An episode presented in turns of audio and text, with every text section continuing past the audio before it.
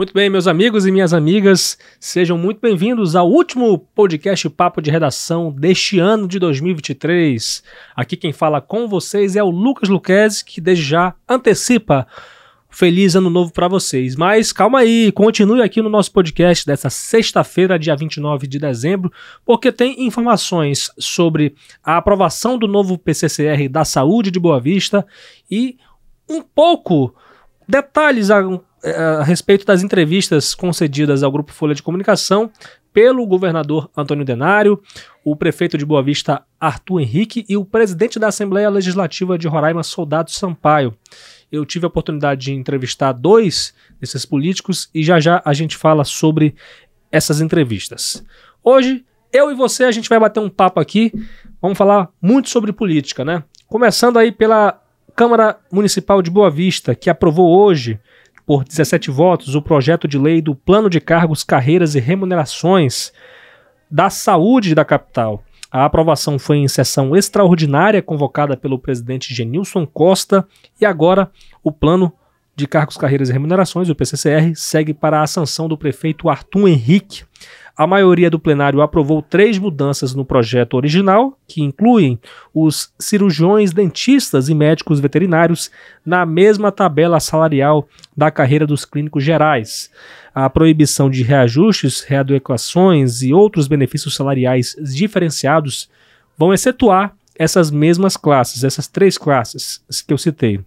Autor das emendas, o vereador Juan Kenobi afirmou que a aprovação das mudanças visava evitar uma injustiça com essas categorias que estava sendo proposta nesse PCCR original. Apenas Zélio Mota e Júlio Medeiros se abstiveram, né?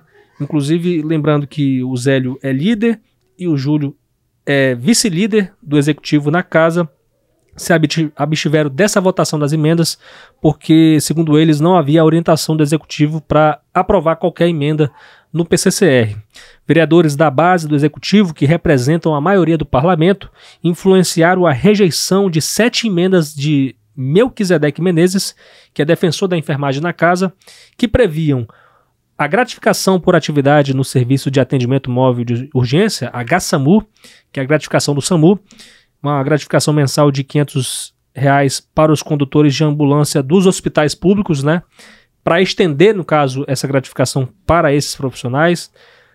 Também essas emendas rejeitadas garantiam aí a retirada do artigo que prevê início da contagem do exercício aquisitivo para a progressão e promoção dos servidores que estiverem posicionados na última classe e ou referência da carreira anterior.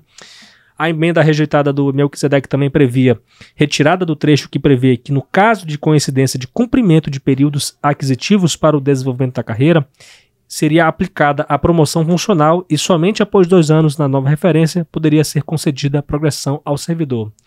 Outra emenda rejeitada também previa reajuste anual com base na inflação da gratificação do SAMU. Outra emenda rejeitada também previa gratificação por qualificação sobre o vencimento base das carreiras em vez do salário inicial. Também previa permissão para o servidor receber promoção e progressão simultaneamente e previa ainda piso salarial da radiologia. Essas emendas foram todas rejeitadas. No início da discussão, o vereador oposicionista Ítalo Otávio chegou a ameaçar a pedir vistas do PCCR, ou seja, pedir mais tempo para poder analisá-lo, em virtude da necessidade de realizar mudanças no texto, após ser procurado por sindicalistas. No entanto, Ítalo Otávio desistiu após concluir que a maioria dos parlamentares não mudaria o posicionamento sobre a edição final do plano, mesmo que ele fosse votado depois. Após a aprovação do PCCR, Melquisedeque Menezes afirmou que sua categoria lutou por conquistas e que vai continuar a brigar por mais demandas. Zélio Mota, por sua vez, que é o líder da prefeitura na casa, parabenizou o presidente da Câmara, Genilson Costa, pelo diálogo e a condução dos debates em torno do PCCR e afirmou que o prefeito Arthur Henrique conseguiu convergir o plano de cargos, carreiras e remunerações para atender da melhor forma possível todos os servidores municipais. Ele falou que é óbvio que ainda existem pontos a serem superados dentro desse processo. Na nossa reportagem, no nosso portal folhabv.com.br, tem outros pontos muito importantes do PCCR, incluindo as tabelas salariais das categorias, tem também as funções de confiança que você pode conferir muito bem lá no nosso portal. Hoje, nosso portal também divulgou a entrevista exclusiva com o governador Antônio Denário, que disse que vai anunciar seu pré-candidato a prefeito de Boa Vista em janeiro de 2024. Esse foi um dos assuntos da entrevista que fiz com ele sobre a avaliação geral de seu primeiro ano de segundo governo. O político também elencou os principais desafios enfrentados em 2023 e projetou quais devem encarar em 2024.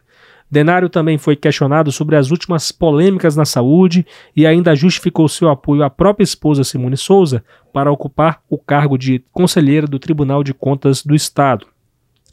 E olha o que ele disse a respeito disso. Né? Lembrando também, só para reforçar aqui, que a indicação da Simone Souza foi feita pela Assembleia Legislativa de Roraima, aprovada por 17 dos 24 deputados estaduais. E agora eu destaco aqui uma frase que ele que ele colocou a respeito dessa indicação.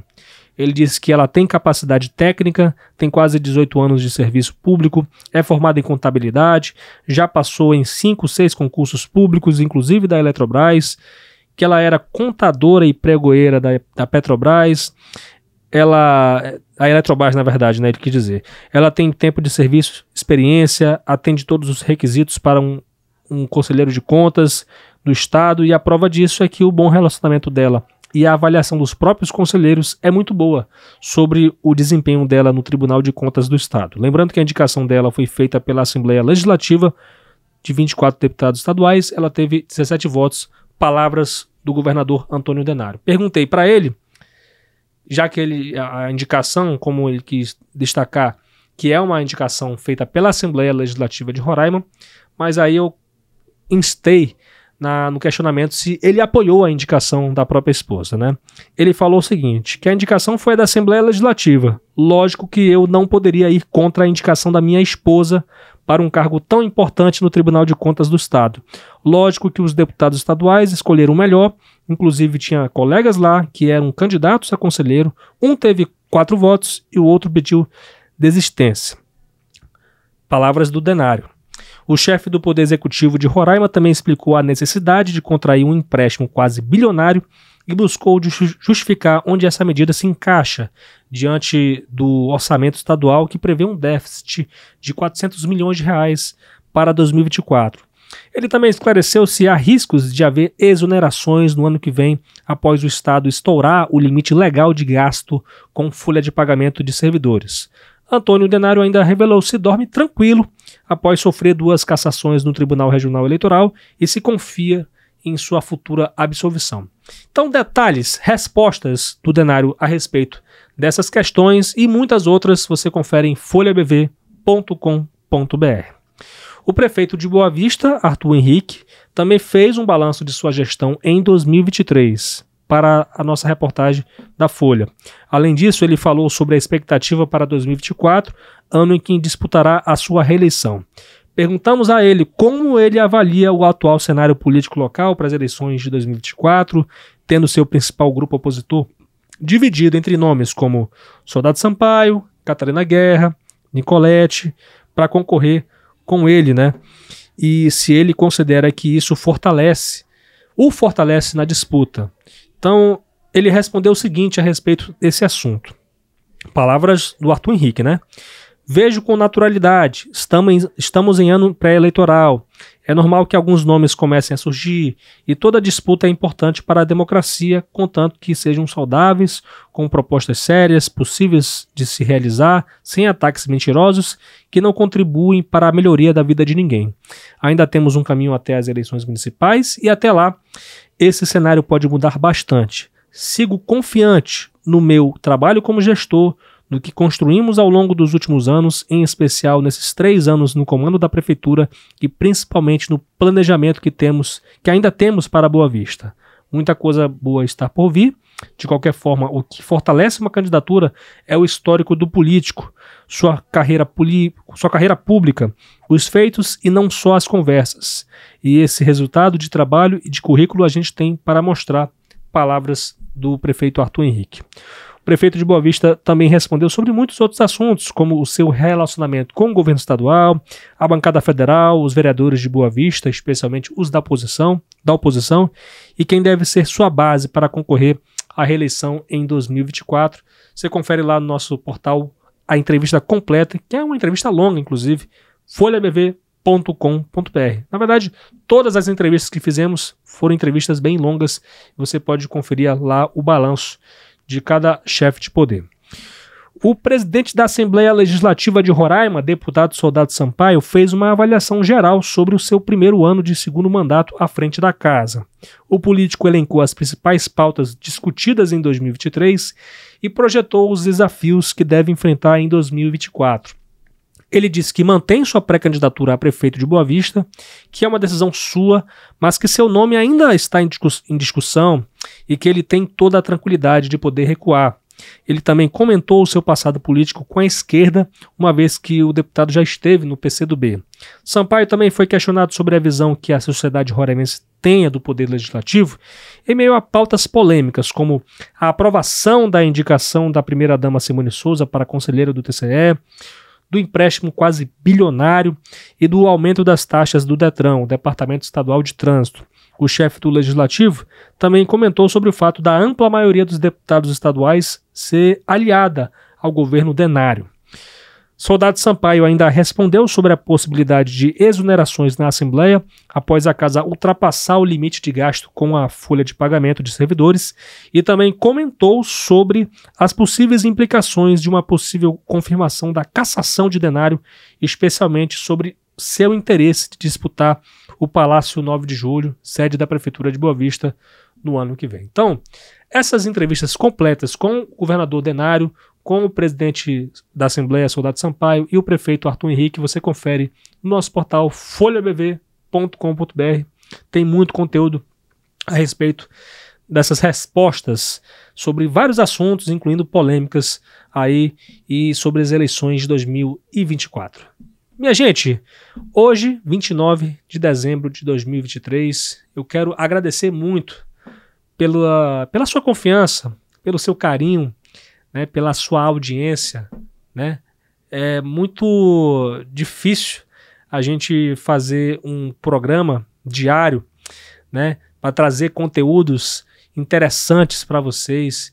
E a gente tem ainda assim o maior prazer de fazer isso todos os dias. O que renova a nossa busca incessante por notícias é o nosso compromisso é, com você, né? É a, a busca incessante que você tem por notícias e isso nos motiva a cada dia melhorar ainda mais a nossa cobertura. E o papo de redação ele vem com essa proposta, vem trazer para você a notícia. Não precisa ser chata, não precisa ser. É, a gente não precisa dar uma notícia de uma forma chata, né? A gente tem que tentar inovar na forma como a gente a gente precisa dar a notícia sem, claro, perder a, a verdade né? Porque o compromisso primeiro que a gente tem que ter é com a verdade, com você. Então, agradecer demais. O papo de redação tá ficando gigante. Graças a Deus, em primeiro lugar, graças a vocês e desejar que em 2024 esse podcast venha se fortalecer ainda mais com boas entrevistas, com boas notícias, especialmente, pelo amor de Deus, né? E, e a gente está aqui, a gente vai estar tá aqui é, se Deus quiser. E agradecer também a toda a nossa equipe, o Grupo Folha de Comunicação, especialmente ao Fabiano Lopes, ao Rio Herrera, ao Adão Figueiredo, ao Natanel Vieira e também ao John Hudson.